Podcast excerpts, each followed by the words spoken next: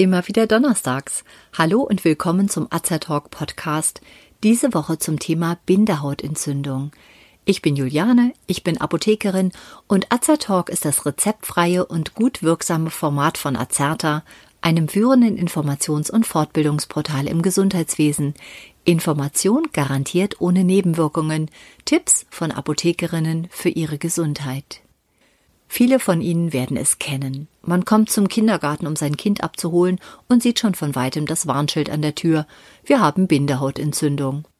Eine bakterielle Bindehautentzündung ist hoch ansteckend und gerade unter kleinen Kindern, die sich häufig unbewusst ans Auge fassen und dann die Erreger an andere weitergeben, ist sie sehr verbreitet.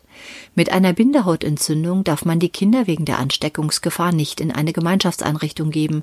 Doch nicht nur im Kindergarten spielt die Bindehautentzündung eine Rolle, auch viele Erwachsene sind betroffen.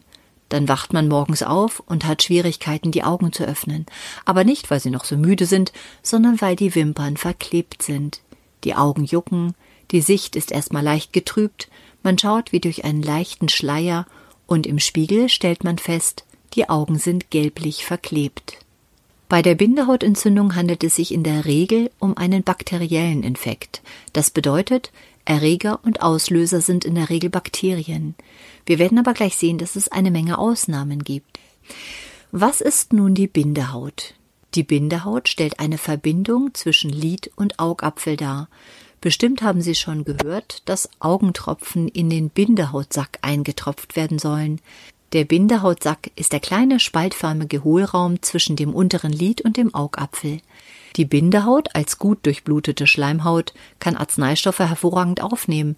Deshalb ist der Bindehautsack ein guter Aufnahmeort für Medikamente zur Behandlung von Augenerkrankungen. Warum haben wir eine Bindehaut? Welche Aufgaben erfüllt sie in unserem Auge? Die Bindehaut enthält wichtige Drüsen, die neben den eigentlichen Tränendrüsen an der Bildung der Tränenflüssigkeit beteiligt sind. Die Tränendrüsen, die den wässrigen Teil der Tränenflüssigkeit liefern, liegen im Stirnbein, oberhalb und seitlich des Augapfels. Die Tränenflüssigkeit wird in den Bindehautsack geleitet und mit dem Lidschlag über die Hornhaut verteilt. Die Bindehaut ermöglicht hier eine reibungsfreie Bewegung der Lider. Man kann sich die Bindehaut wie ein weiches Wischtuch vorstellen, das die reizfreie Verteilung der Tränenflüssigkeit über die Hornhaut beim Lidschlag ermöglicht. Zudem enthält die Bindehaut sogenannte Becherzellen, die an der Bildung einer Schleimschicht beteiligt sind. Die Schleimschicht ist wichtig, damit die wässrige Komponente des Tränenfilms nicht einfach abfließt.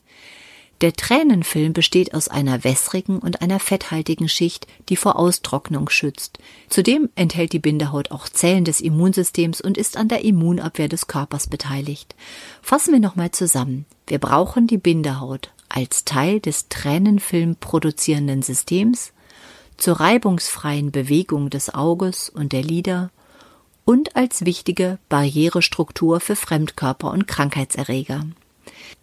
Ein Teil der Bindehaut liegt der weißen Lederhaut auf, deshalb sind ihre dünnen Blutgefäße vor dem weißen Hintergrund gut zu sehen. Liegt eine Entzündung vor, ist die Durchblutung verstärkt, und dies sieht man dann an einer deutlichen Rötung. Weitere typische Zeichen einer Bindehautentzündung sind Jucken, Brennen, Schwellung, ein Fremdkörpergefühl und eine erhöhte Lichtempfindlichkeit. Auch ist der Tränenfluss häufig erhöht, weil der Körper versucht, durch die Flüssigkeit die Erreger hinauszuspülen. Bindehautentzündungen haben unterschiedliche Auslöser, zeigen teilweise unterschiedliche Beschwerdebilder und werden auf unterschiedliche Art und Weise behandelt. Man unterscheidet Bindehautentzündungen nach ihrer Ursache in nicht infektiös und infektiös.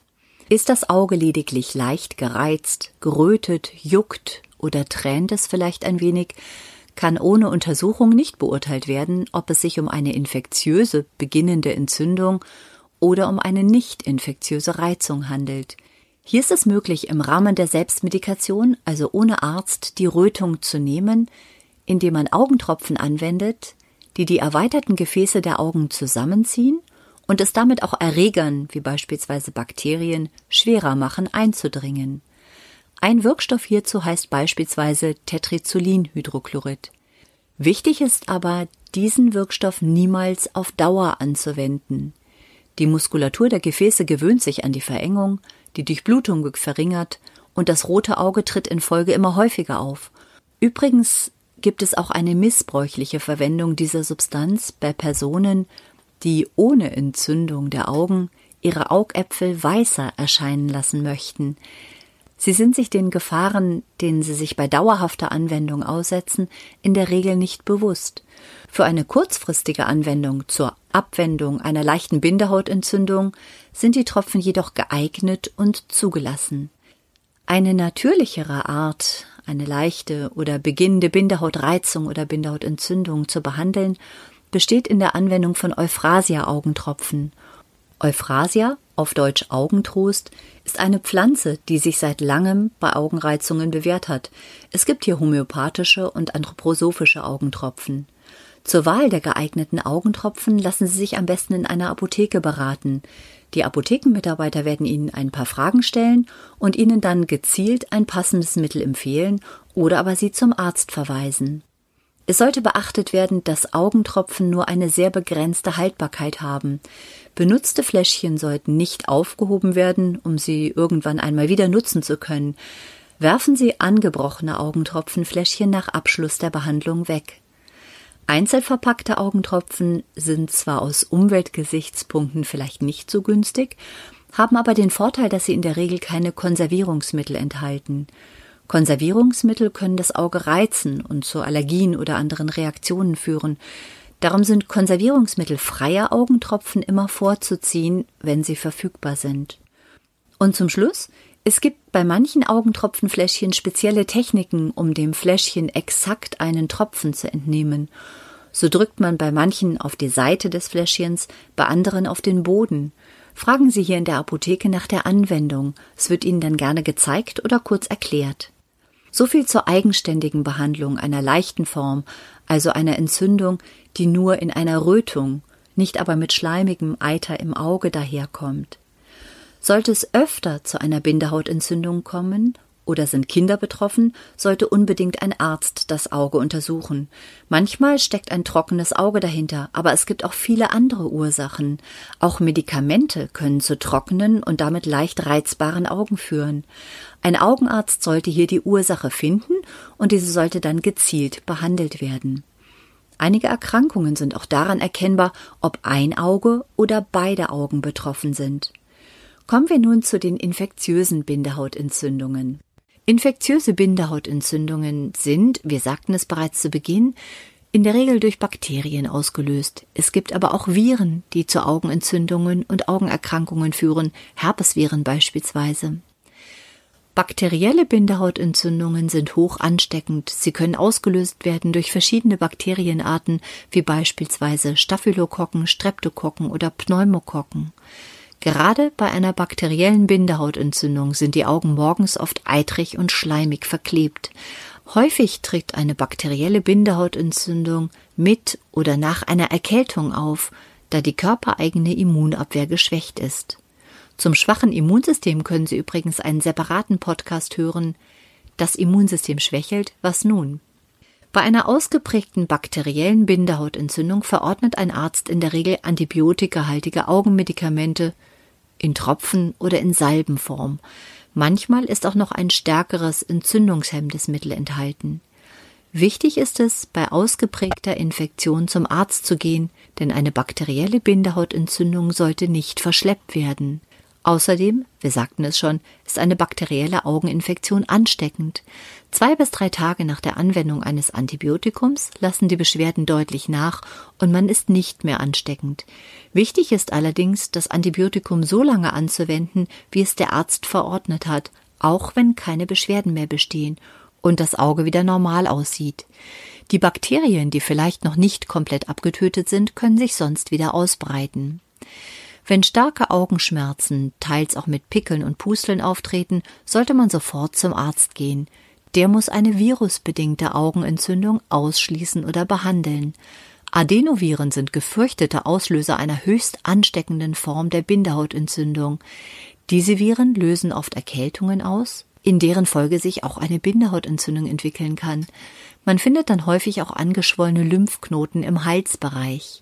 In vielen Fällen ist zunächst nur ein Auge betroffen, meist greift das Virus aber auf das andere Auge über.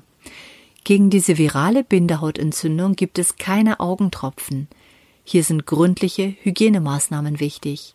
Gegen eine Infektion mit dem Herpesvirus hingegen gibt es spezielle Medikamente. Eine Bindehautentzündung kann aber auch eine Begleiterscheinung anderer viraler Erkrankungen sein. Wir denken hierbei an Masern oder Windpocken. Neben den von Erregern ausgelösten Bindehautentzündungen gibt es aber auch noch die allergische Bindehautentzündung. Sie gehört zu den nicht infektiösen Bindehautentzündungen, ist also auch nicht ansteckend. Auslöser sind hier meist Pollen oder auch andere Allergene. Die Augen tränen sehr stark, in der Regel sind hier beide Augen betroffen, sie sind gerötet, oft sind die Lider angeschwollen und ein unangenehmer Juckreiz kommt hinzu. Beim Heuschnupfen bleiben die Beschwerden meist nicht auf die Augen beschränkt, hier ist oft auch die Nasenschleimhaut betroffen. Am besten meidet man bekannte Auslöser, nur ist das natürlich nicht immer möglich. Zur Behandlung werden beispielsweise antiallergische Augentropfen eingesetzt.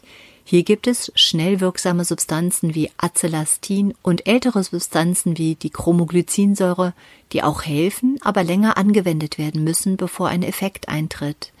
In der Apotheke werden beim Heuschnupfen heutzutage die modernen, schnell wirkenden Substanzen empfohlen. Auch eine mechanische Reizung der Bindehaut durch Staub, Rauch, Zugluft, UV-Licht oder andere Fremdstoffe wie beispielsweise das Chlor im Schwimmbadwasser kann eine nicht infektiöse Bindehautentzündung auslösen.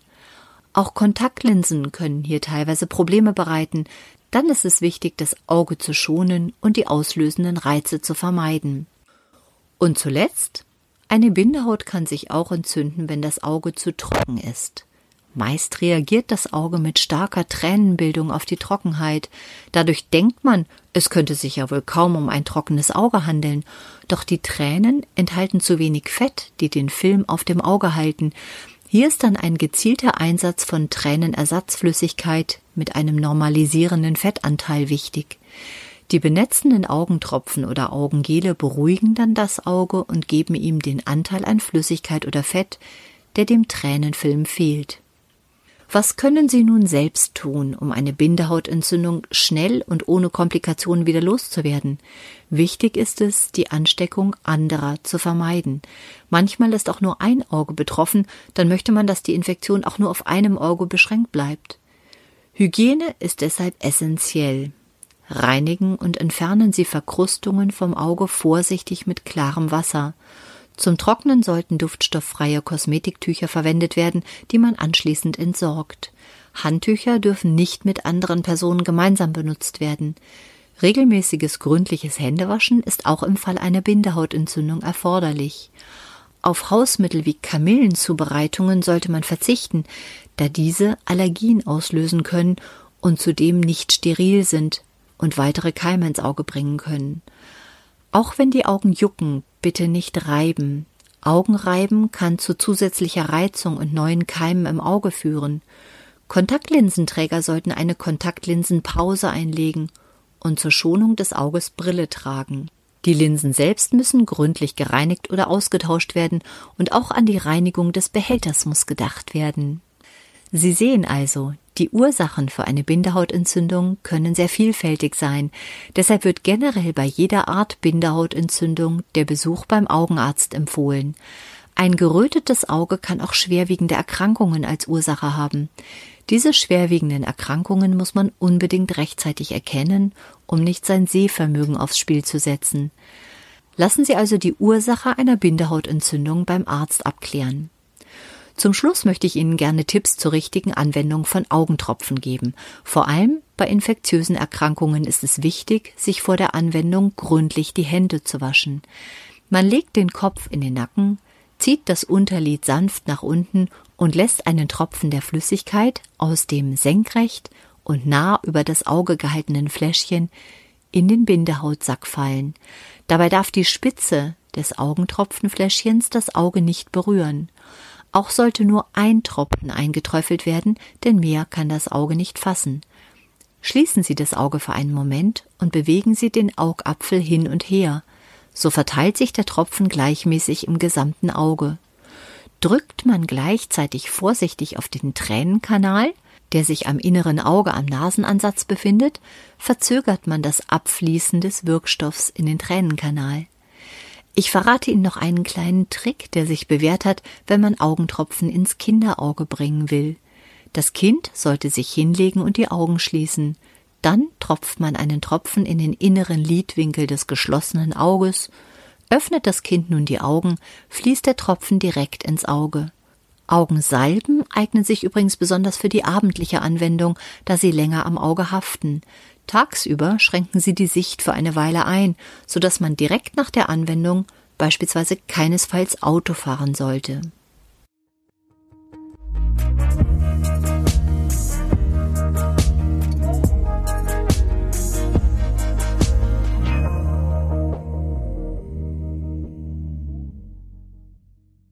Wenn Sie sich für uns oder für unsere Fortbildungsvideos interessieren, besuchen Sie uns gerne auf azerta.de oder hören Sie unseren Podcast Wir sind Azertalk.